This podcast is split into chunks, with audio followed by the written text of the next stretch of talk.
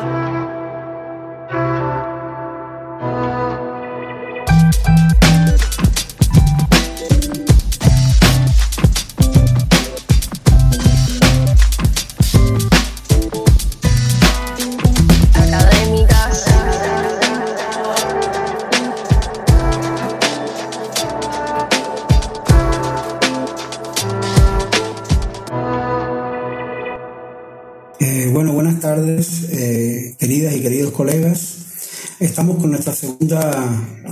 nuestra segunda eh, conversación con el colega eh, ensayista y profesor de la, de la UNAM, eh, Donovan Hernández. Eh, el, el, lunes pasado estuvimos con una primera conversa a propósito de la, de la violencia en este espacio de, de instar académicas que dieron lugar todos los, los, lunes sobre esta misma hora, sobre el mediodía. Eh, hoy vamos a conversar un poco eh, sobre la idea de los, o sea, de los, de los apologetas de la violencia, más que, más que las apologías a la, a la violencia, los, los apologetas, es decir, aquellos eh, un poco intelectuales, políticos, activistas que de alguna manera con relación al caso Cuba, en este último año, último año y medio, de alguna manera eh, han estado generando eh, gestos de, de, apologías a la, a la violencia eh, represiva en, en Cuba. ¿no? Pero hoy vamos a tener también un poco de, de, de conversación, vamos a dedicar un espacio también al caso México para establecer un poquito más de, de comparaciones y básicamente esto va en dos direcciones. Por un lado, eh, sacar a Cuba de su, de su espacio de excepcionalidad o de incluso de ese espacio mítico, ¿no? Con relación a la, a la, a la, implementación de la violencia política por parte del Estado cubano y también, por supuesto, de la, de la, de la sociedad cubana, ¿no? Como, como un elemento eh, fundamental en el, en el caso Cuba. Eh, el, el, lunes pasado habíamos comentado dos, dos cuestiones que, que, nos gustaría arrastrarlas o traerlas a, a, colación.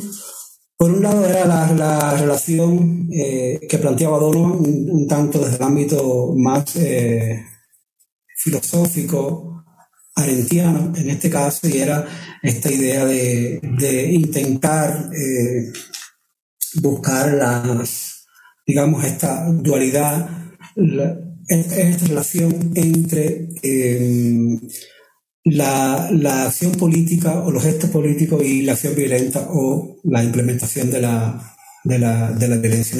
Y por otro lado, después terminado, terminamos un poco eh, conversando sobre la institucionalización de la violencia eh, represiva. ¿no? Entonces hoy Donovan vamos a estar conversando un poco sobre los, sobre los apologetas. No sé, estoy un poco de, de, esta cuestión, digamos, los, los apologetas en, un sentido más eh, filosóficamente hablando, de estos primeros apologetas que, que, tuvo, o sea, todo el ámbito del, del, del, cristianismo, en fin, y cómo eso, un poco, la, la cita que yo traía aquí, o, o, de la que parte esta charla, era un poco de la, del, del libro de, de Sofsky, ¿no? O de lo, o algo o de algunos ensayos de, de Sofsky, pero bueno, igual él también arranca desde ahí, de, desde dónde lo, lo traerías tú en este caso. Ok, bueno, eh, pues bueno, muchas gracias por esta segunda parte de la conversación. Eh, yo creo que hay dos cosas que me gustaría señalar con respecto de, del tema que, que planteas, Henry, que tienen que ver justo con esto de los apologetas de la violencia, ¿no?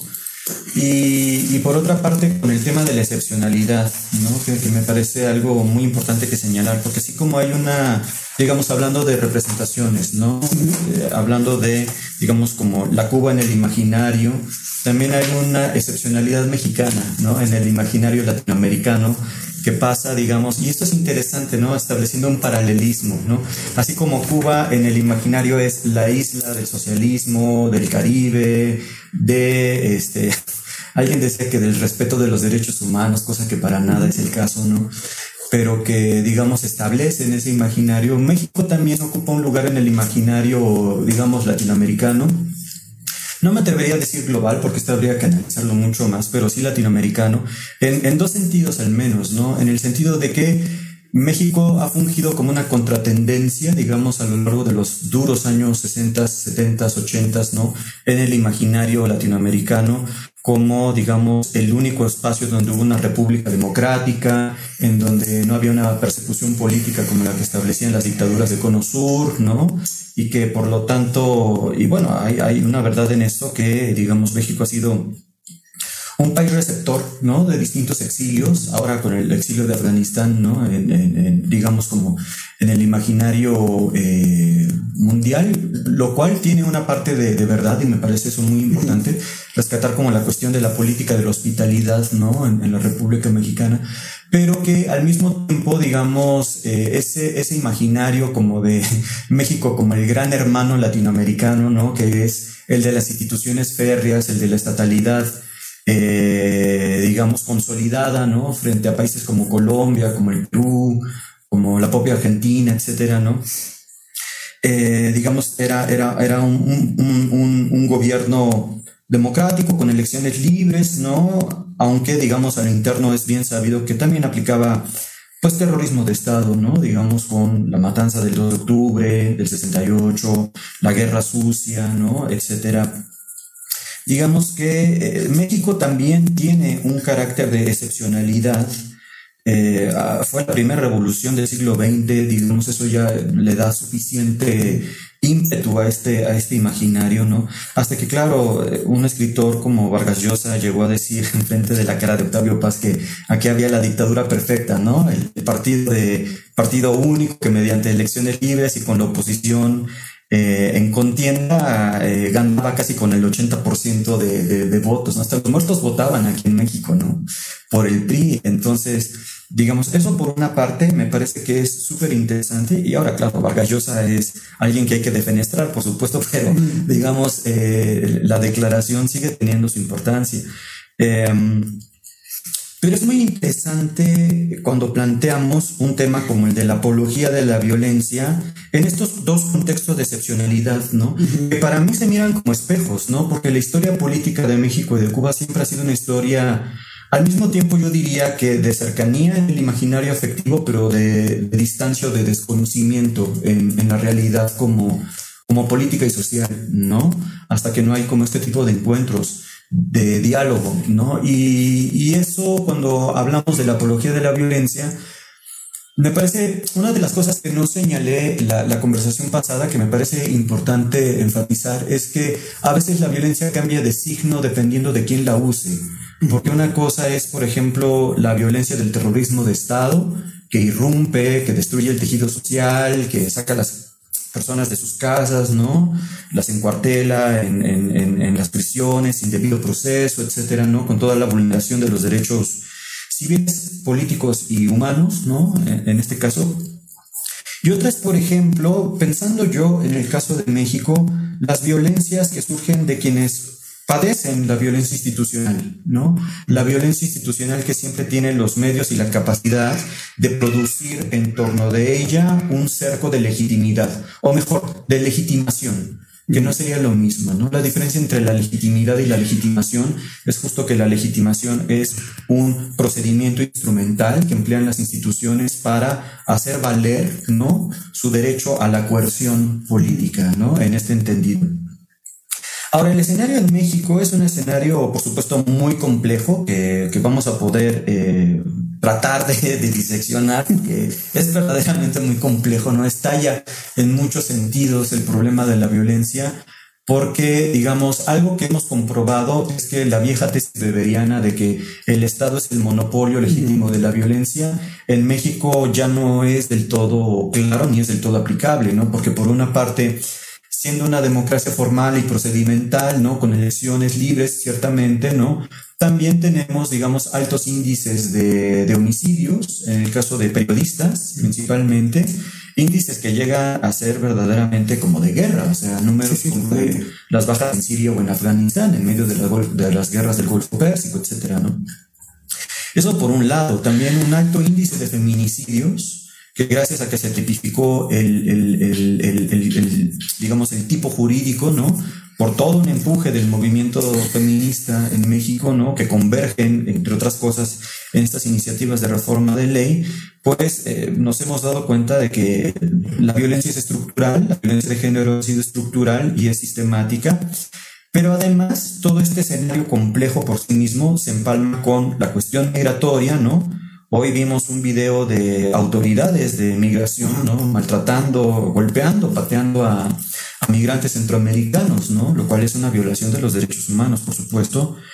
Y después tienes un escenario como el del narcotráfico. Claro. ¿no? Que con la, con, la liquidez del dinero, ¿no? El narcotráfico funciona para todos los efectos como un, una empresa capitalista, ¿no? De alto rendimiento, porque además, digamos, es, es, digamos, es como un segundo estado, ¿no? Que genera como tal acumulación de capital que tiene eh, armas que son de mayor calidad o calibre que las del ejército. Incluso por eso el combate de fuego en México durante la llamada guerra contra el narco fue, fue tan estremecedor, ¿no? Entonces, por una parte ese narco, ¿no? Que decapita, que brutaliza los cuerpos, como dirían Bembe, ¿no? Por otra parte, esta faceta del narco que infiltra las instituciones, ¿no? Inyectando grandes cantidades de dinero a campañas políticas, ¿no? Y, generando como toda una, una simbiosis con el aparato estatal a tal punto que a veces el aparato estatal es indiscernible de las propias estructuras del crimen organizado. Entonces tenemos como un, un escenario verdaderamente, pues, es pólvora, ¿no? Eh, bastaba que alguien acercara un poco la cerilla y eso pasó con, con la gestión de, del PAN, el partido de derechas en, en, México. Entonces, a lo que voy es a esto, ¿no? Frente a un escenario como este, el hecho de que en México hay, por ejemplo, eh, movilizaciones, ¿no? Como, como el Ejército Zapatista de Liberación Nacional, ¿no? El STLN, que desde el 94 se levanta en armas, ¿no? Como una guerrilla convencional, pero que con el paso del tiempo empieza a generar proyectos de autogobierno, de autonomía, ¿no? Siguen siendo ejército en el sentido de que todavía tienen las armas como una estructura defensiva frente al repliegue paramilitar, ¿no? Que se vive en Chiapas eso por una parte, el hecho de que también ha habido movimientos de eh, policías comunitarias, ¿no? De la propia gente que se va organizando para tratar de expulsar, ¿no? A la delincuencia organizada, ¿no? Al narcotráfico que está como haciendo los destrozos en sus regiones, sobre todo en las regiones del sureste, que, que son muy ricas, muy fértiles y, y, se vuelven como focos de sembradío de amapola, ¿no? Entonces, digamos que a mí me parece que el escenario de la, de la violencia y de quién lo usa es siempre muy volátil y es siempre, digamos, como muy difícil decir violencia sí o no, sobre todo porque em, con un escenario tan complicado, por supuesto, si a mí me preguntan, lo que yo preferiría hacer es un pacifista, ¿no? Pensar que los cambios políticos se pueden lograr como sin la necesidad de enfrentamientos y bajas, ¿no? Pero digamos como en los hechos y en el terreno, hay, hay, hay desde la filosofía algunas cosas que se han dicho sobre la violencia que son interesantes, ¿no? Por ejemplo, Franz Fanon, ¿no? El famoso pensador descolonial, ¿no? En, este libro que es Los condenados de la tierra, habla de cómo los, los, todos los, los regímenes coloniales son violentos en sí mismos, ¿no? Y frente a esa violencia que digamos expulsa a las poblaciones colonizadas a esa gran franja de la inexistencia, ¿no? A esa gran franja del no ser, solo la violencia puede poner un remedio, ¿no? En ese sentido, la violencia de parte de los sometidos, de parte de las sometidas, ¿no? Lo que hace es, me parece que crear un estallido que genera una distancia. Después de que hay una distancia, después de que el, el, el no está suficientemente claro, después de que hay un, ¿cómo decirlo? Un punto de no retorno, ¿no? Decir ya basta, como, como habrían dicho los zapatistas. Ahí, a partir de ese momento, se puede crear la distancia para hacer política. Pero lo primero es como la distancia de los oprimidos, ¿no? Frente a la violencia institucional. Claro. Y entonces lo que tenemos es, por supuesto, toda una disputa en torno al imaginario y los, y los significados, ¿no? Y cómo hay la necesidad de, eh, yo pienso que, por supuesto, de transformar reconstruir a las instituciones. Había quienes no estarían de acuerdo con ese punto y tienen buenas razones, por otra parte, ¿no? Pero eh, pensando en esto que tú dices, ¿no? De la, de la apología. La apología es, por su propia definición etimológica, ¿no? Siempre un discurso de defensa. ¿no? Es siempre un discurso de defensa, es incluso en el mundo griego una estrategia de, de, defensa jurídica, ¿no? Como, como, los griegos no podían contratar abogados profesionales y estaba muy mal visto que, que un, varón ciudadano no se defendiera a sí mismo, en su caso, de manera oral, entonces tenían que aprender retórica, ¿no? Y, llevar a cabo su propio, su propio proceso de defensa jurídica en nombre propio, ¿no? No había, no había la idea de la representación en ese sentido, ¿no? Entonces, la apología ya siempre un discurso del foro, eh, así se le llama en retórica, ¿no? El, discurso del foro es justamente este tipo, forense le llaman, pero no porque tenga que ver con eh, levantar restos, ¿no? Tiene que ver con el foro, tiene que ver con convencer y transformar la opinión pública por medio de la palabra. Y cuando, digamos, los apologetas cristianos, sobre todo como los escritores, ¿no? Los primeros padres de la iglesia, ¿no? San Agustín, Tertuliano, etcétera, eh, empiezan a hacer justamente una apología del cristianismo, lo hacen frente a un poder imperial, ¿no? La ironía de esto es que el cristianismo fue el poder más imperial de todos, porque justamente tiene como esta estructura ecuménica, ¿no? Que ahora se ha pensado muchísimo, ¿no? Gente como Alain Badiou, eh, Zizek también han pensado sobre Jonas, ¿no? Han, pensado mucho sobre la estructura ecuménica, ¿no? El ecumen de la cristiandad. Pero digamos, este discurso que se universaliza o este discurso que se asume a sí mismo universal, ¿no? Eh, en nombre de un mensaje universal evangélico que trata de convertir, ¿no? Eh, al mundo no creyente en creyente, ¿no? Forma parte de esta estructura etimológica de, la apología, ¿no? En nuestros días podemos ver, por ejemplo, cómo eh, frente frente, digamos, hablando de la administración mexicana, ¿no? Frente a una posición como la de el actual presidente en turno, ¿no? Andrés Manuel López Obrador, AMLO, para sintetizar, eh, digamos, que ha tenido una desatención grave, severa a la cuestión de género, a la cuestión de derechos humanos y a la agenda migratoria. Y yo diría que al ambiental también, sobre todo porque eso es un problema en México por sí mismo. Y digamos, con esas falencias, ¿no? Frente a las protestas que han estallado de parte de las mujeres diciendo ya basta con la violencia de género, ¿no? Que toman a las ciudades, que han, digamos, destruido eh, infraestructura en medio de la oleada de la ira contra la violencia feminicida, que es, me parece, muy comprensible que la gente estalle así contra esta violencia feminicida, porque es una cuestión de vida o muerte, ¿no? En, el gesto feminicida hay un gesto soberano, como yo lo he llamado en otros lados, ¿no? Entonces, frente a eso, el aparato institucional moviliza recursos para generar una estrategia de defensa de este, esta estrategia que para ellos es de contención, ¿no? Cercar como los, los, los, edificios públicos. Además, esta cosa que es tan mexicana, que yo no sé si ustedes tengan en Cuba algo tan, un símil, me parece que en América Latina no hay un símil con esto, la cuestión del patrimonialismo mexicano, el hecho de proteger las esculturas, de proteger los inmuebles coloniales, de proteger como, eh, digamos, el arte público, ¿no? De este, estatuas, eh, monumentos, lápidas, fachadas, ¿no? Etcétera.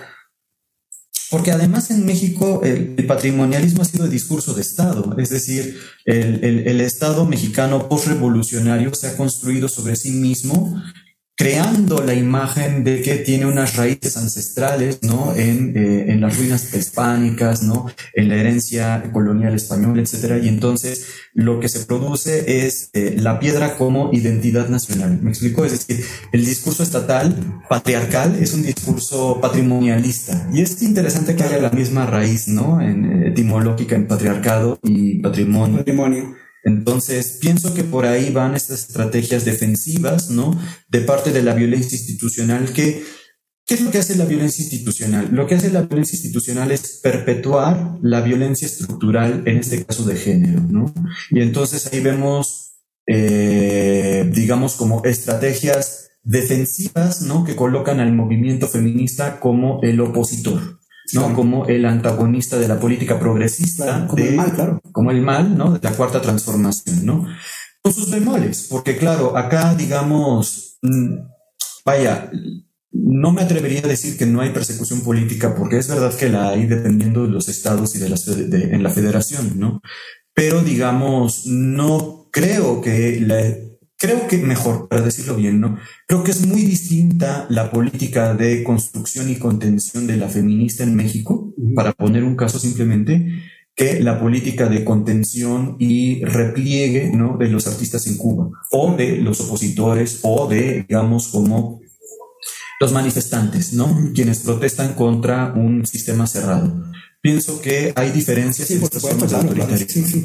aquí, aquí yo había marcado un par de cositas. Primero, bueno, había marcado esto de lo, lo que tocabas de, de Frank Fanon. Había un momento en el que él habla de la, de la violencia revolucionaria como esa punta de lanza de la, de la comunidad y todo eso. Y de alguna manera, yo lo, en, otro, en otro contexto he hablado de eso, digamos que la divinización, o sea, la o sea, para la redundancia, la, la divinización de la violencia divina de la que hablábamos en el caso Cuba, que era ese híbrido, ese cruce, ese solapamiento, una vez en, o sea, la, la idea de eh, colocar la violencia eh, represiva como parte de la violencia eh, revolucionaria o la, implementar la, la violencia represiva con toda impunidad debido a que el gobierno, el, Partido Comunista y la comunidad también como parte de, ese proceso de ejecución, ¿no? Eh, de, de, qué manera se coloca la, la represión como, como, parte de una acción revolucionaria, pues creo que ahí hay, un, hay, un, hay una cuestión eh, rizomática en cuanto a los imaginarios, por ejemplo, de la intelectualidad de, de, izquierda, eh, no, no cubana, ¿no? O sea, lo que yo llama, lo que Hollander llama también eh, peregrinos políticos, ¿no? Hay, hay, una divinización de esta, esta violencia eh, represiva partiendo también o, partiendo eh, de, de, de, los planteamientos de, de Fanon, ¿no? Que hoy día hay un, tienen un divorcio eh, grandísimo en cuanto a, en cuanto a, a intentar dividir lo que hablábamos al principio, o sea, el gesto, el gesto político eh, violento, ¿no? Y esto se, se, conecta un poco con algo que ha sucedido eh, recientemente en Cuba, digamos, esta semana, a partir de una canción de, de Yomil, ¿no? Eh, un reggaetonero cubano muy importante, en fin, en un dúo, finalmente su, su panel murió y él eh, con, continúa eh, trabajando solo, y la idea del patrimonio con relación a, lo, a los, o los héroes como algo eh, para, el patrimonio, lo que al final tiene que ver, entonces se ha desatado todo un, todo un gesto violento, o sea, toda una, una, una catarsis de violencia política en, los medios cubanos, en el AMA y en otros periódicos culturales de, o sea, del, Ministerio de Cultura, en contra de ahí, por supuesto, también en las redes todos los, los burócratas, ideólogos de la, de la, de la, de la cultura cubana. De, de, alguna manera creo que sigue mm, eh, esta conexión. Al, final yo creo que hay eh, diferencias en cómo se, implementa una, una violencia institucional en, en, cada contexto, pero sí siguen teniendo como estos eh, espacios o tubos con, conectores con esta cuestión, por ejemplo, la, la relación que tú hablabas del, del, del, del, patriarcado con la defensa de su eh, patrimonio. En el caso de Cuba creo que es como más enquistada, como tú decías, o más cerrada, pero redondeémoslo de una manera más, más clara, es más autoritaria en tanto en cuanto eh, toda esta, todo este gobierno macho y, y, y, machista, pues sigue eh, defendiendo a todos esos héroes machos igual, ¿no? De hecho, eh, esto se relaciona con el, con el, con el patrimonio, digamos, heredados de, la, de, la, de las mujeres o de las heroínas, por llamarlo de, de, alguna manera, sean o no intelectuales, sean o no políticas, en fin, o, simplemente mujeres de, de, de, a pie, ¿no? Pero tenemos un gran problema, tú me, o sea, para conectar un poco esta cuestión, ir un poco derivando la conversa, esta cuestión de, mm, de lo, de lo patriarcal y la protección de, de ese patrimonio y a la vez conectarlo con con, la, con el número de víctimas tan, tan, tan grande, o sea, de periodistas víctimas de la violencia digamos que de la, de, la violencia de, de, los narcos, pero institucional eh, también, tanto en cuanto creo que también hay un gesto de apología en la no preocupación del gobierno para proteger o para, o para defender, sea a las mujeres o sea a los periodistas ya, al, al gremio como tal, sean hombres o mujeres, ¿no? no en, en el caso de Cuba, eh, por ejemplo, una institución como la Federación de Mujeres Cubanas no le, no le, no le interesa para nada que activistas y periodistas cubanos, mujeres activistas y periodistas cubanas, estén constantemente siendo asediadas, hostigadas, con, con, un estado de sitio perenne, dos, tres patrullas, cuatro agentes eh, paramilitares. Y de hecho te voy a contar, hay una historia, eh, no recuerdo el nombre de la... Cuando, cuando el 27 de noviembre entramos los, los 30 colegas que, entramos a conversar con, con la burocracia política cultural cubana. O sea, estaba el viceministro Fernando Rojas, estaba el director del Museo Nacional Jorge Fernández, estaba el vicepresidente de la Asociación de Hermanos Ahí, que no recuerdo su nombre, estaba Alonso, no recuerdo su nombre, un, un, un burócrata, un funcionario de, de cultura, en este caso las artes visuales, que le llaman Chicho, y estaba la vicepresidenta de la UNIAC. Era la única mujer. Habían cuatro hombres representando la institución cultural y una mujer.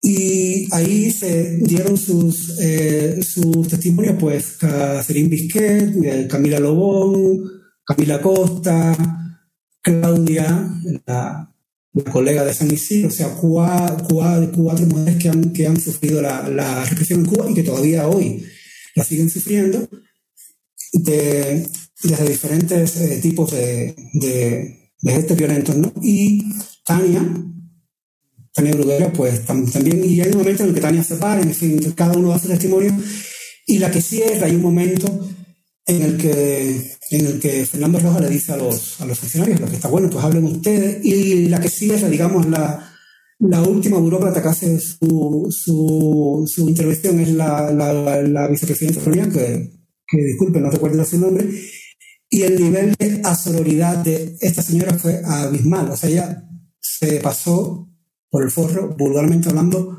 todos los testimonios de estas mujeres deprimidas, o sea, además transgeneracional, porque habían, o sea, colegas como Camila, que puede tener 25, 26 años, hasta Tania, que, que, es de mi, o sea, que tiene 50 años. O sea, había un, un, digamos, una serie de, o sea, cinco, seis, siete eh, testimonios que hablaban de, del padecimiento de la, represión a diferentes niveles y desde diferentes ámbitos, ¿no? Pues, pues esta señora apeló entonces de, de alguna manera con su asororidad, repito, con su caso omiso a los testimonios, eh, otra vez a un, a un, gesto de apología de esa violencia. Es decir, o sea, yo no, no, no, me interesa lo que ustedes están hablando. Ahora mismo yo, como autoridad burocrática, las voy a, a, a omitir y cuando salga de aquí, pues, pues, pues, pues mucho más. Entonces creo que en ese sentido, quizás para linkear un poco, ¿no? Hacía esta, esta anécdota para linkear un poco con, con el caso de Anglo o, u otros burócratas, ¿no? o sea, que, que, cada vez que se acerca una fecha, que sea un 8 de marzo, pues ya empiezas como a, a vallar el, el, el, patrimonio, digamos, el, el, el, cuartel general de lo, o sea, que al final estás controlando un discurso, pero a la vez estás controlando también una acción. O sea, ya, digamos que es lo que a mí me interesa mucho de estas capas imaginarias, ¿no? Que de alguna manera, como a partir de, de esa omisión, sea, sea o sea, a través de la, de, la, de la, palabra o de cualquier otra manera del, del, del, del, discurso, pues ya se convierte en una acción, o sea, ya, ya no solamente es que me callo, es que después pueden haber, o sea, eh, mil, eh, militares con, con, armas blancas o dos patrullas constantemente frente a la casa de, de, Carolina o de, de Camila y, de Catherine. Entonces, por ahí yo creo que al final sí el link, el link de ese, de ese, de ese gesto político que se solapa con la, con la acción violenta, yo creo que sí es como un estándar, digamos, o, sea, o de alguna manera es un estándar eh, que, se, que genera eh, similitudes en ambos, en ambos espacios, ¿no? Totalmente. Y fíjate que yo pienso que ahí vale la pena hacer una distinción entre lo que es propiamente una violencia totalitaria y la que es un, Estado autoritario. ¿Me recuerdas eso? Porque lo, quiero retomar. Aquí hay tres intervenciones de Marta, Marta María Ramírez que me parece ah, bien, muy valioso leer.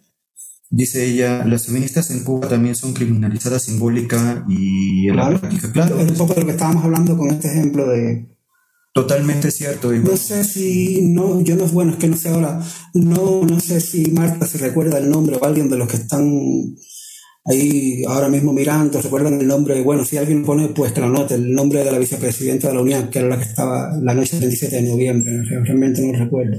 Pero bueno, igual, da igual el nombre, ¿no? Al final es, una persona que está ahí y que de alguna manera eh, solapó todo el, el discurso de la de las leyes. ¿Qué es lo que hace un politburo, no? Es un cuadro. Sí, sí, sí, claro, sí, un cuadro político, sí. Dice Marta, hay otros dos, dice, llevamos años alertando que toda esa violencia machista ejercida desde las instituciones acríticamente conducirá inevitablemente a un escenario como el mexicano. Yo espero que no.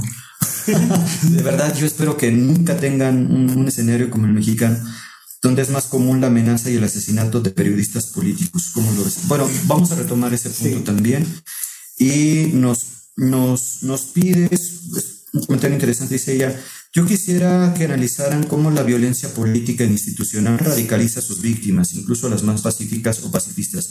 Esto es verdad, ¿eh? Sí, totalmente. Y, vale la pena retomarlo. Vamos a, ver, aquí hay varias cosas que, que, que, me saltan, ¿no?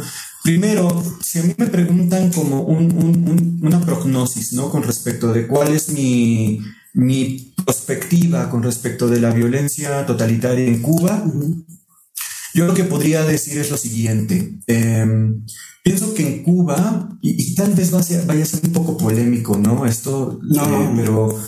Polémico no importa. Pienso que en Cuba no tienen un escenario de la violencia como hay en México. No digo que sean mejores o peores, solamente digo que la modalidad del gesto soberano es distinta.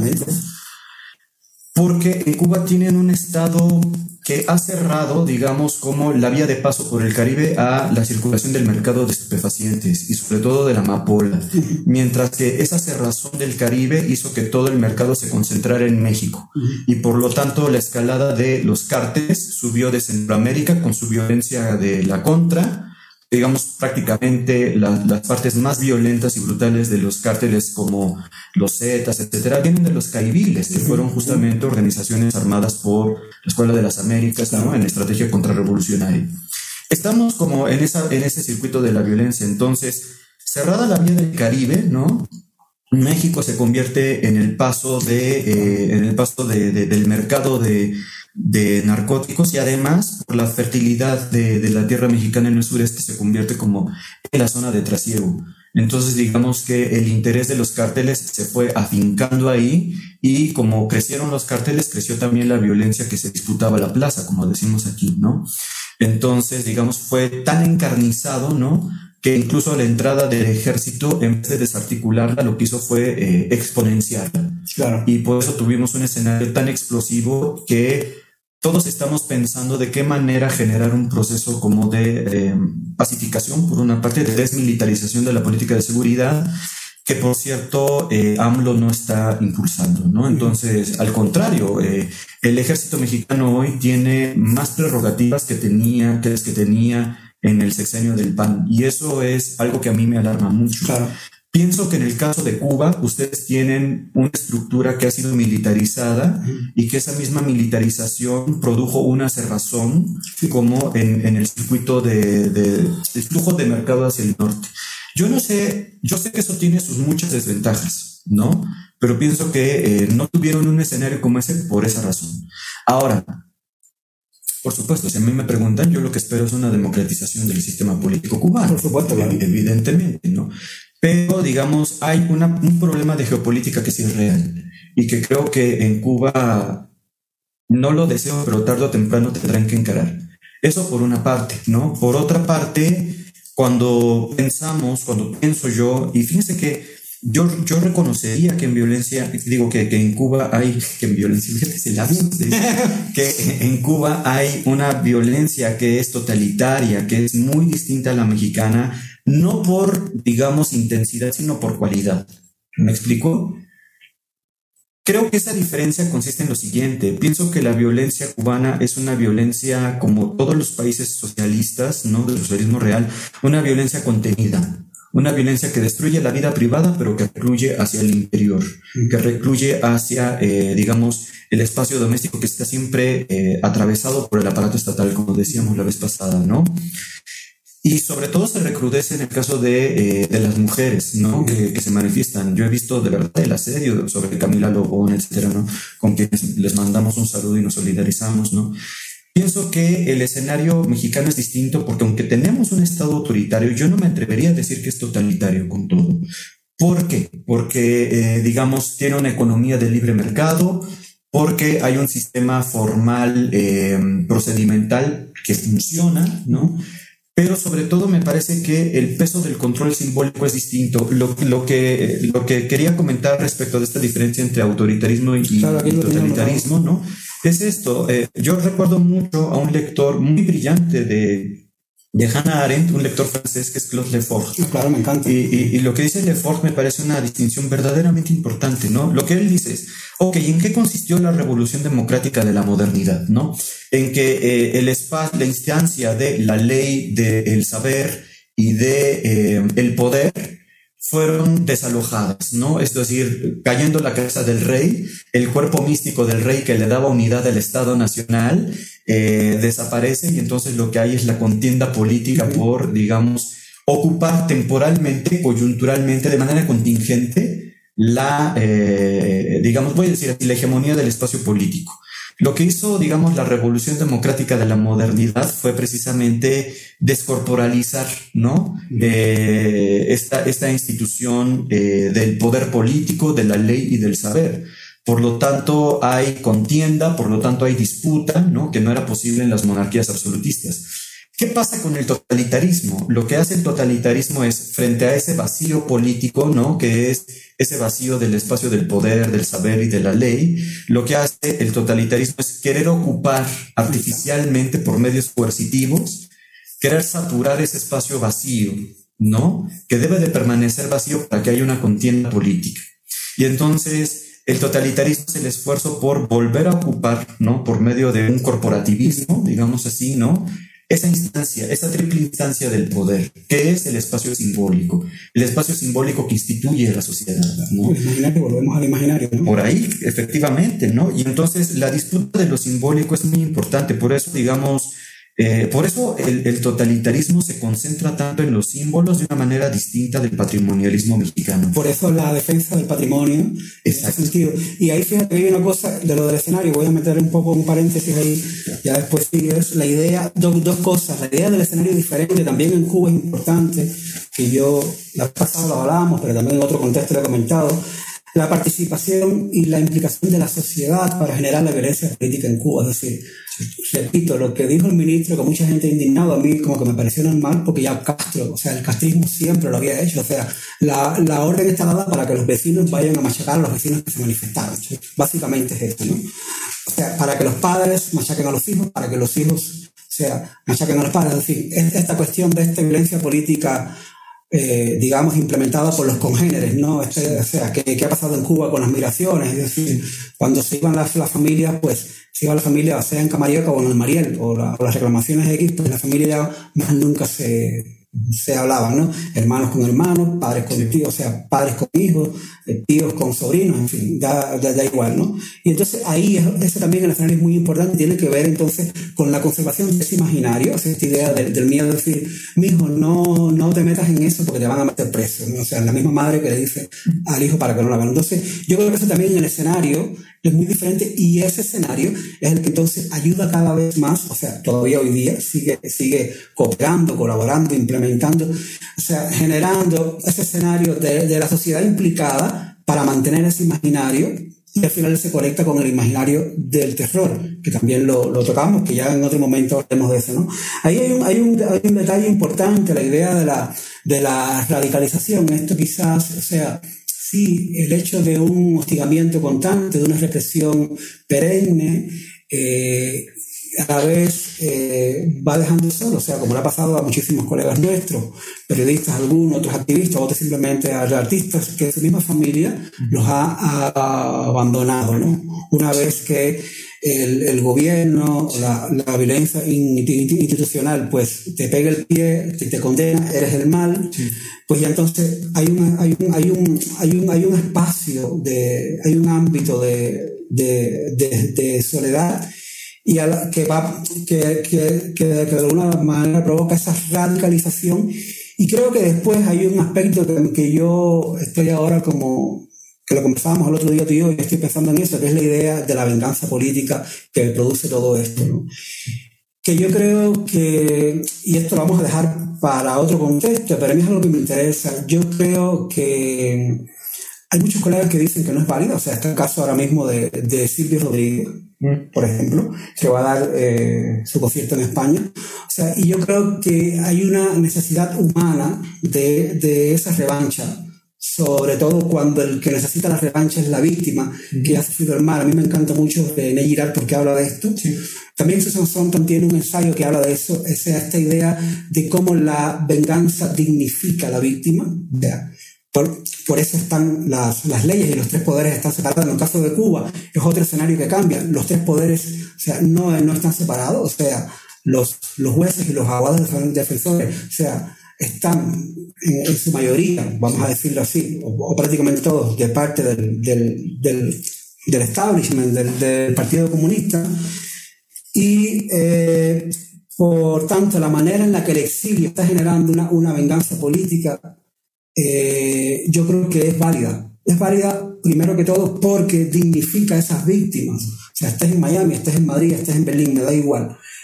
Hay muchos colegas, eh, colegas míos que dicen que no, o sea, pero yo realmente no creo en esta idea de poner la, la, la otra mejilla cuando llega el momento de, como tú decías, de decir no, ¿no? Entonces, yo creo que hay ahí como, como tres cuestiones que se podrían ampliar en, en algún momento, ¿no? De qué manera hay un escenario en, la cual, en el cual la, sociedad eh, está implicada. Estaba el otro punto, que era el punto que comentaba, no sé si era alguna colega o algún colega, el punto de la, de la radicalización del hostigado, de la víctima. O sea, la víctima está agotada, está sola, está pisoteada, acabada, machacada, y de qué manera hay otras víctimas que ya están en el exilio y que han, que han padecido durante años, porque el exilio no es solamente irse, o sea, es todo lo que viene después, de la desmemoria, de los trasvases de, de, de, de, identidad, y cómo hay un momento ahora que a mí me gusta mucho por eso, porque hay un proceso, hay un proceso de lo que yo llamaría una venganza humana, pero a la vez atravesada por la, por la, por la cuestión política. Y creo que sí, que, que si alguien puede rescatar, vamos a por utilizar esta palabra que no es la que me gusta, pero bueno, o si alguien puede dignificar eh, su padecimiento como víctima eh, con un gesto iconoclasta como puede ser en, en, una calle de Madrid arrancar un póster de un concierto de sitio, romperlo y hacer un live y colocarlo en Facebook. Si eso de alguna manera, como dijera René Girard, puede sanar la dignidad de la víctima, chapó, o sea, me, me, me vale, ¿no? Si en algún momento se llegan a, qué sé yo, a generar juicios, que no, que no creo que pase en Cuba, pero bueno, por ya ir a la parte, a la parte que quizás puede eh, eh, interesarnos más a nivel de, digamos, de este gesto político que de alguna manera sana el mal que ha hecho la violencia, que también es una exigencia que hay mucho en México, sea con la cuestión de los feminicidios o de los periodistas. O sea, hay una exigencia al gobierno mexicano, ¿qué onda con los periodistas? O sea, a ti esto como que no te importa, ¿no? O sea, entonces, por ahí yo creo que hay como esas cuestiones que, que se conectan en los dos escenarios, pero que de alguna manera el resultado de, la, de dignificar, de reparar ¿no? la, el mal de que la, que la violencia ha hecho, pues yo creo que es como, como, como importante, ¿no? Esto toca algunos de los puntos que yo estoy trabajando en mi investigación actual, que tienen que ver con justicia restaurativa, ¿no? Y, y, y pasan por problemas como, como de este tipo. Yo quisiera mencionar dos cosas antes de pasar a, a, este asunto de la justicia restaurativa, ¿no? Pensando como en la violencia eh, del socialismo real, ¿no? Yo, viendo, por ejemplo, películas como la de Marta Misaros, ¿no? En, en, en, en, Praga, ¿no? Bueno, en República Checa, en Hungría, etcétera, ¿no? Como del impacto de, de lo que fue la Unión Soviética en el este de Europa. Hay algo muy interesante, ¿no? Que pasa por esta desestructuración de las familias que formaron parte del Politburo en algún momento, que llegaron a ser nomenclatura, ¿no? Y que, em, digamos, pienso que la violencia totalitaria va destruyendo desde el interior. Esto no es como muy aparatosa, no es como muy visible, no es muy sutil, pero pero destruye desde el interior, produce un vacío ¿no? alrededor. Es un poco lo que hablábamos del, del, del pedagógico, ¿no? Que, parte de gestos, de gestos eh, cotidianos, como que tu madre te dice, cállate, no, no digas eso. Ya, ya por ahí empieza todo, ¿no? Ya Hannah Arendt lo llamó así la soledad, ¿no? Lo que produce el totalitarismo es la soledad, ¿no? En el disidente, la soledad de quien se revela contra una injusticia dentro de un sistema que incluso apoyó en algún momento. Claro, claro. Y de eso está lleno la, literatura y, la cinematografía, ¿no? Pienso en China y, en Wang Bing, ¿no? Con Dead Souls, entre otras cosas, ¿no? Entonces, em, me parece que mientras que la violencia del socialismo real carcome al sujeto por dentro, lo implosiona, por decir así, la violencia encarnizada que vemos en México destruye cuerpos. No es que no destruya al sujeto propiamente, ¿no? Porque no es que no lo carcoma desde adentro. Basta ver la cantidad de testimonios de las mujeres sobre el acoso en espacios públicos para darse cuenta de que la violencia es persistente y destruye por dentro. Pero sobre todo, algo que ha habido aquí es justamente el encarnizamiento, ¿no? La violencia encarnizada. Sí, yo creo que tiene que ver con un proceso que también pasa, que yo lo he tocado en la, idea del cine, del peregrinaje político, la idea de la espectacularización de, la violencia. O sea, yo me acuerdo aquellas imágenes, a lo mejor sí. 3, 4, 5 años, no recuerdo, de dos periodistas como colgados en un puente. No, no, no, no, recuerdo bien el año y en qué lugar, pero sí sé que yo, yo estaba en Berlín cuando eso y, y, eso fue muy Entonces, por tanto, hay una, hay, una, hay una espectacularización que a la vez tiene que ver con un caso que se da también en el totalitarismo, que es lo, o sea, te voy a dar como el dato o el signo ejemplarizante, ¿no? Sí. O sea, digamos, no investigues más sobre qué sé yo, lo que los narcos están haciendo en, en, Morelia y no sé qué lado, porque mira lo que te puede pasar, puedes terminar en un puente. Pues un poco también pasa en Cuba y un poco, y un poco está pasando con estos eh, juicios, o sea, hicieron juicios sumarios en la primera semana y ahora están en stand-by, ¿no? O tenemos el mismo caso, bueno, que ya lo conocemos, el de nuestro amigo Hanle La Bastilla, que está preso, para, para que ninguno de nosotros pues se retorne al lugar, o el caso de Lisma, y también aquí, tocando la idea de los apologetas, pues entonces también aquí entra toda esta parte del silencio intelectual ante estos gestos. O sea, hay un gremio, el gremio de las artes visuales, por ejemplo, importa un bledo, o sea, que Luisma o que Hanle La Bastilla estén. Yo muy, ayer le decía a una amiga conversando, mira, yo creo que muchísimos colegas de están locos porque, man, o sea, porque, porque Luis no lo maten, o sea, que ni que Dios lo quiera para, para que como que se termine, ¿no? O sea, porque, no sé, no sé, incluso a nivel de, de racismo también, ¿no? O sea, como un colega dijo la mano noveno porque los negros de San Isidro. Entonces, o sea, digamos que son gestos que de alguna manera no se ven, que llenan toda esa, ese diálogo cotidiano, ese, esa socialización del día a día, pero que de alguna manera sea, van calzando ese imaginario y a la vez pues, constituyen también parte de, esta, de estas apologías de la, de la violencia, ¿no? Sí, Liliana Diegues ha analizado el caso mexicano hablando de una especie de estética neobarroca, ¿no? Desde parte del narcotráfico, justamente por estos cuerpos desmembrados públicamente, ¿no? Que son cosas atroces, ¿no? A mí me ha tocado entrevistar a colegas que en el campo académico han hecho trabajo por eh, generar procesos de reconciliación, perdón, ¿no? entre comunidades en donde han, ocurrido incidentes como de esta naturaleza. Entonces, eh, digamos que uno de los grandes problemas pasa también por generar un lenguaje y por controlar, digamos, porque la propia comunidad puede agenciarse, ¿no? La capacidad simbólica de representar ese evento para poder sanar, ¿no?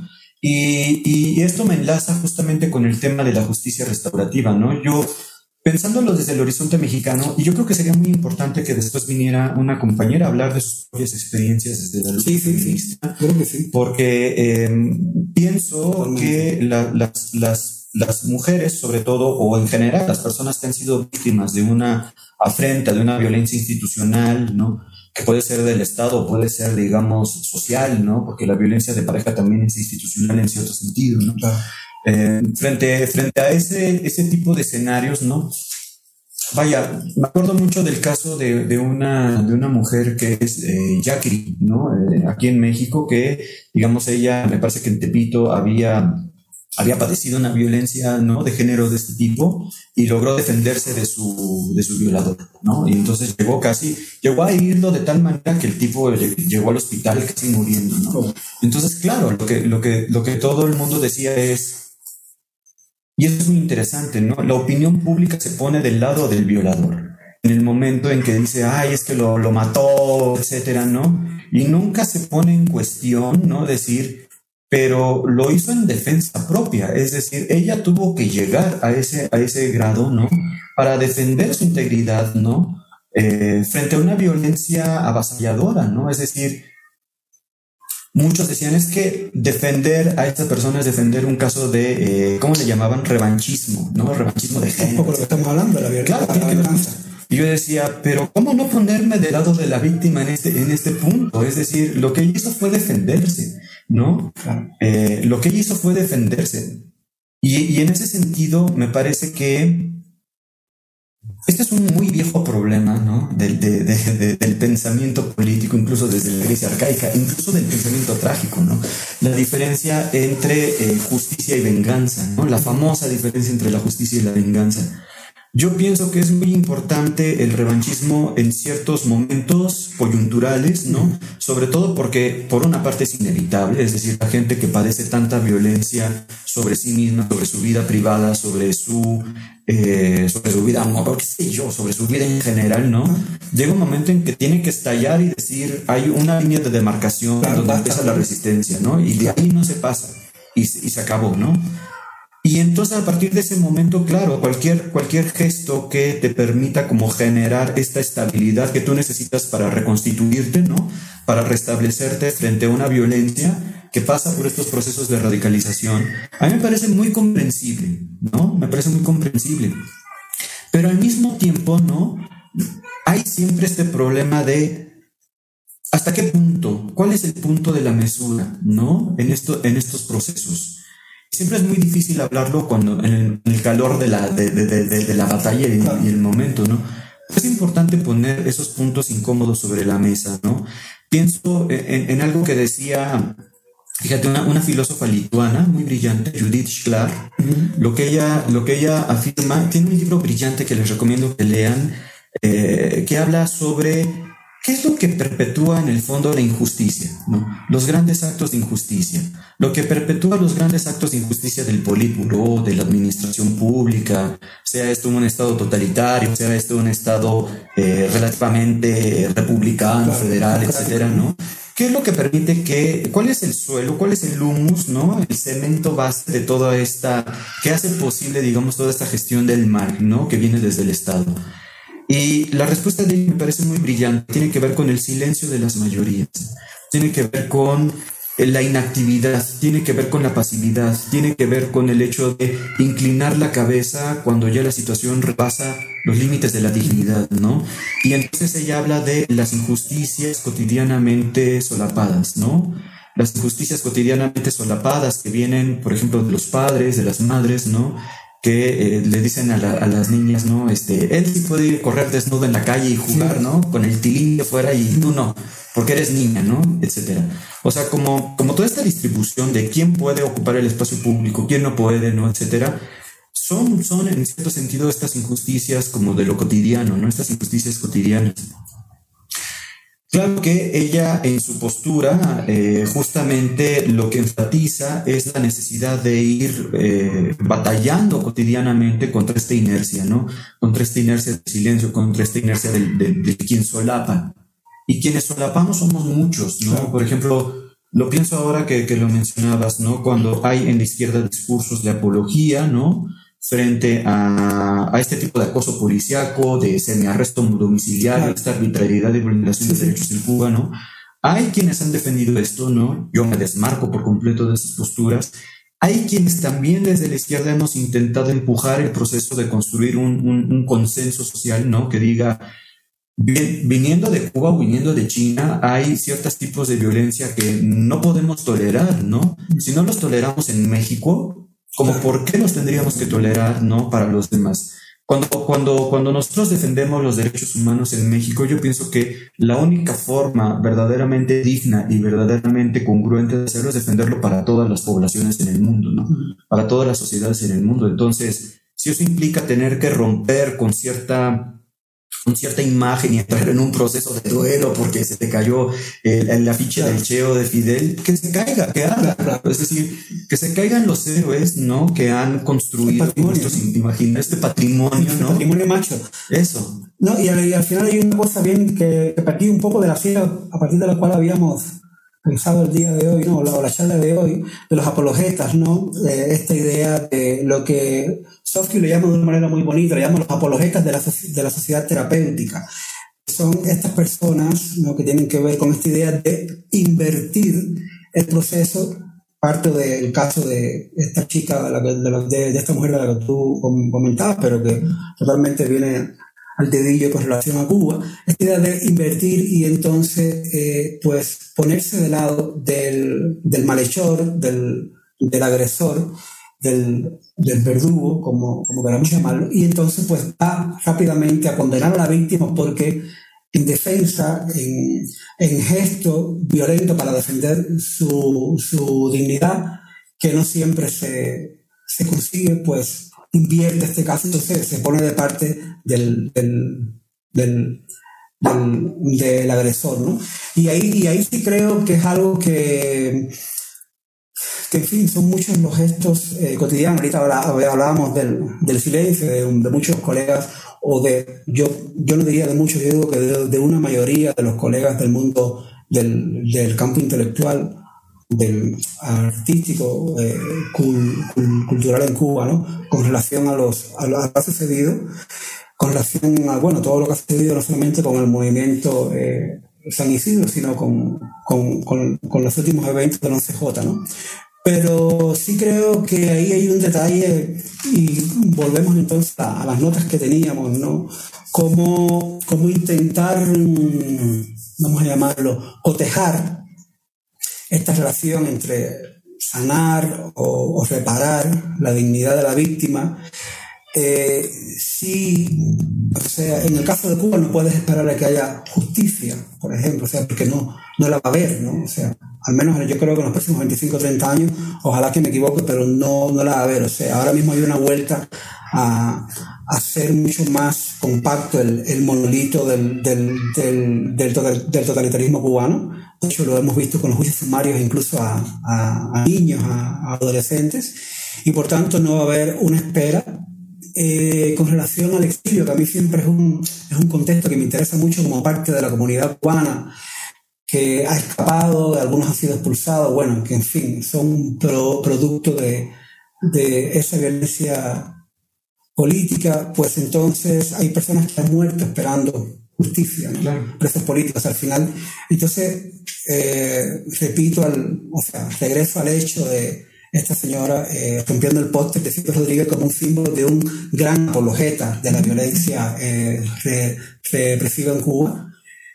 Eh, entonces, ahí cómo cotejar a nivel, digamos, humano, ¿no? O sea, de cómo lo vamos a conversar, pues yo creo que va a haber siempre como un gran eh, de, de, de desacuerdo en ese sentido, ¿no? O sea, vamos a esperar a que todo sea, se va a resolver o no sé qué, pero hay personas, o sea, que, que necesitamos un gesto de revancha, repito, humana, atravesado por toda, por toda la cuestión política, para, digamos, conseguir un mínimo de tranquilidad o de, o de reparación en cuanto, a- en cuanto al padecimiento. ¿no? Yo creo que romper una ficha es hasta muy civilizado, ¿no? No me parece realmente un, problema ese.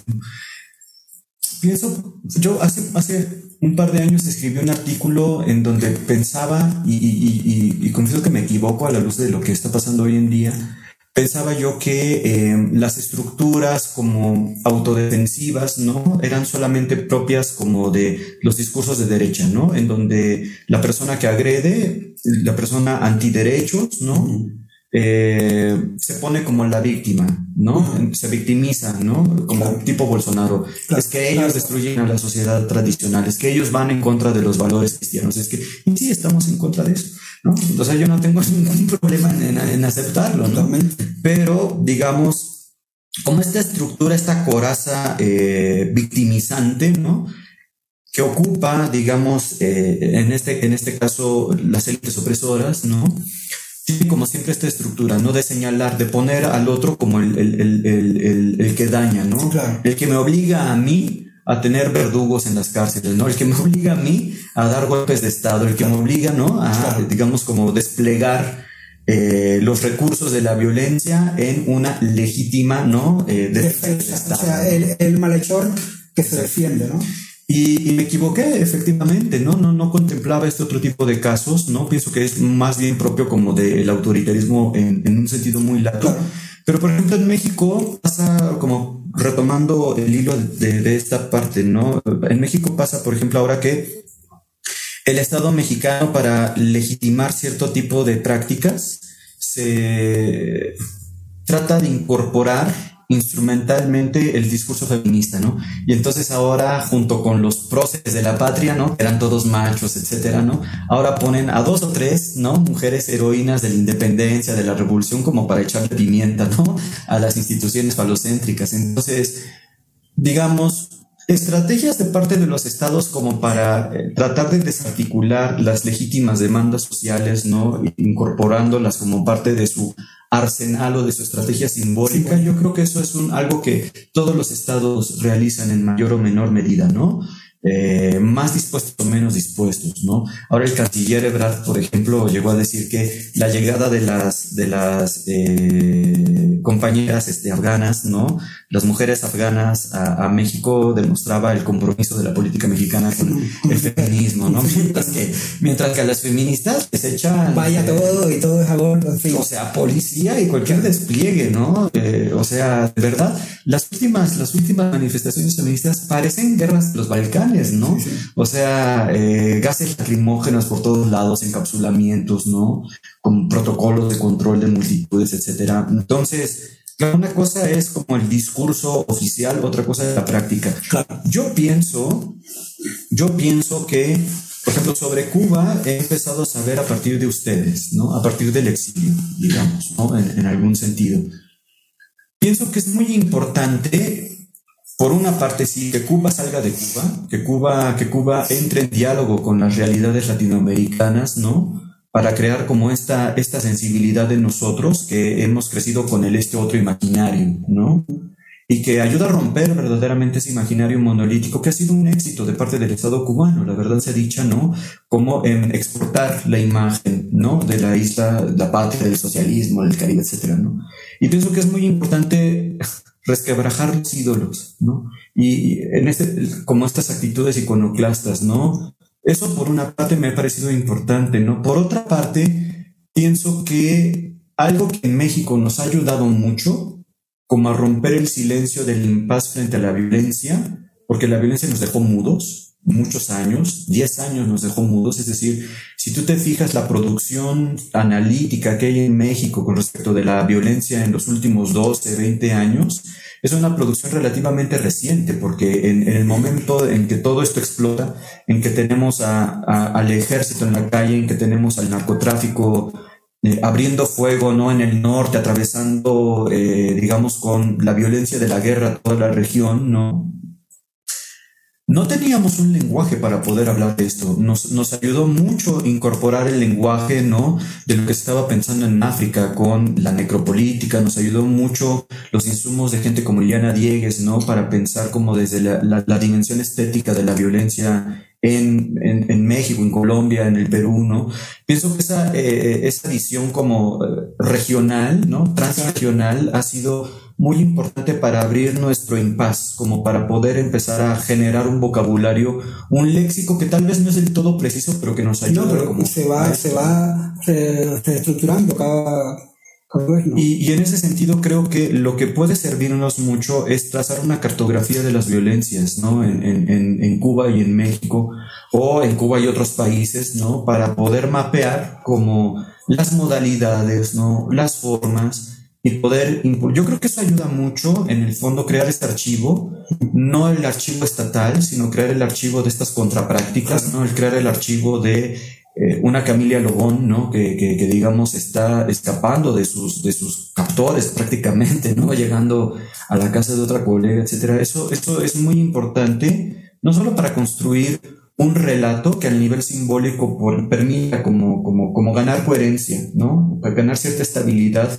después de pasar por un, momento de, traumático y, y, de opresión política, ¿no? Pienso que eso también nos ayuda como a ir generando un vocabulario que nos permita nombrar las cosas como son y generar procesos de democratización, ¿no? Pienso que en México parte de mi esperanza en ese sentido, que no es muy grande, pero digamos es, es una, ¿no? Pasa justamente por este ejercicio de hacer cartografías, ¿no? Claro. Y, y esa es la preocupación que teníamos un poco, por ejemplo, cuando hicimos el pan, pan fresco, el libro, y que casualmente vamos a ir anunciando, aprovechando el espacio de, de, Intar que sale ya en inglés en, octubre, y es un poco la preocupación que teníamos varios colegas cuando empezamos a trabajar, por ejemplo, en el mundo que, que me toca un poco más de cerca, de las artes visuales, a la crítica nunca le ha interesado tocar el tema de, eh, de, la, de la violencia dentro del mundo del arte. ¿no? O sea, no es artista que trabaja en el tema de la violencia, sino que ha pasado a nivel de gestión cultural, es decir, como yo siempre digo, o sea, la violencia represiva ha sido la condición sine qua non para que la política cultural de la revolución, como la llaman, eh, pues funcione, ¿no? Tal, tal, tal cual está funcionando ahora. Aquí tenemos el caso de Luis Manuel, tenemos el caso de Hanle Labatida, o sea, son dos ejemplos que ya, o sea, sin buscar eh, modos y niveles en la violencia represiva, porque yo siempre digo que da igual que te corte un dedo o te mate un tiro en la cabeza, o sea, el problema está en el por qué lo hago así. El por qué un gobierno, el por qué una estructura burocrática que tiene una, una, una, política cultural tiene que encarcelar, tiene que bajar un cuadro. Es decir, el problema está en la pregunta, o sea, ¿qué es lo que daña eso que está ahí, ese gesto humano, cívico, artístico? Para que el represor, la, la, burocracia política, se enfade y genere entonces cualquier dinámica de, de, de, de, represión. ¿no? Pero, por ejemplo, esto es algo que no interesa, que no interesa incluir ni como discusión ni generar un lenguaje, un vocabulario, o sea, dentro de la crítica del arte cubano. Por ejemplo, nunca interesado. Es decir, y al día de hoy está como, como que no interesa, ¿no? Sí hay un grupo de colegas que, que nos ha interesado y que estamos, ¿no? O sea, pero en cuanto a discutir, en cuanto a generar un proceso de, de, pensamiento y de reflexión en torno a eso, ¿no? Y, y, y, entonces eso tiene que ver con lo que tú decías, es decir, ya es hora de, de, de ponerse que es algo que está pasando en, en, en, el resto de América Latina, ¿no? Yo, yo tal vez para ir cerrando, ya sí, sí, yo creo que como una y revisar después, revisa si alguien puso algo más o no, yo, yo lo que podría decir con respecto a esto es que tal vez la crítica de arte no ha sido el espacio discursivo para hacerlo. Por supuesto que no, hay que irse una crítica más cultural. Yo pienso que este tipo de, justo, ¿no? Como de diálogos, de cruces, ¿no? Entre disciplinas, entre regiones, entre contextos, entre coyunturas de violencia política. Yo lo sé porque yo participé con los zapatistas, ¿no? O sea, también, digamos, tengo una, una, un historial político, ¿no? Como en, en, en este registro de diálogo, ¿no?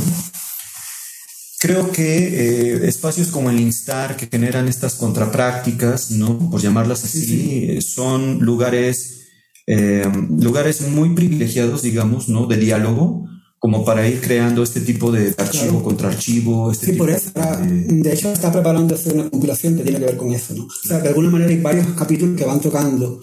Y yo creo que, que sí, sí, esa es la, es la idea. Yo creo que es la idea de generar, como tú decías, una manera de nombrar las cosas y ya para cerrando también, por ejemplo, hay una, una, cosa interesante, la idea de que muchos pensadores cubanos, en fin, académicos, pues todavía siguen manejando los, los eufemismos, ¿no? Que también es parte de generar esa apología a la violencia, algo que habíamos conversado el, lunes pasado, ¿no? No sé si algún colega ha escrito algo más, si no, pues ya para... Eh, no, me parece que estoy revisando ahorita los comentarios. Y no, básicamente esos... Pues muchísimas gracias, amigo mío. Vamos a, espero que nos veamos en otro momento, así a nivel público. Eh, gracias a, Instar, a, las coordinadoras de, de, Instar y por supuesto a, Tania. Eh, nada, pues buenas tardes y salud para, para todos. Un abrazo. Chao.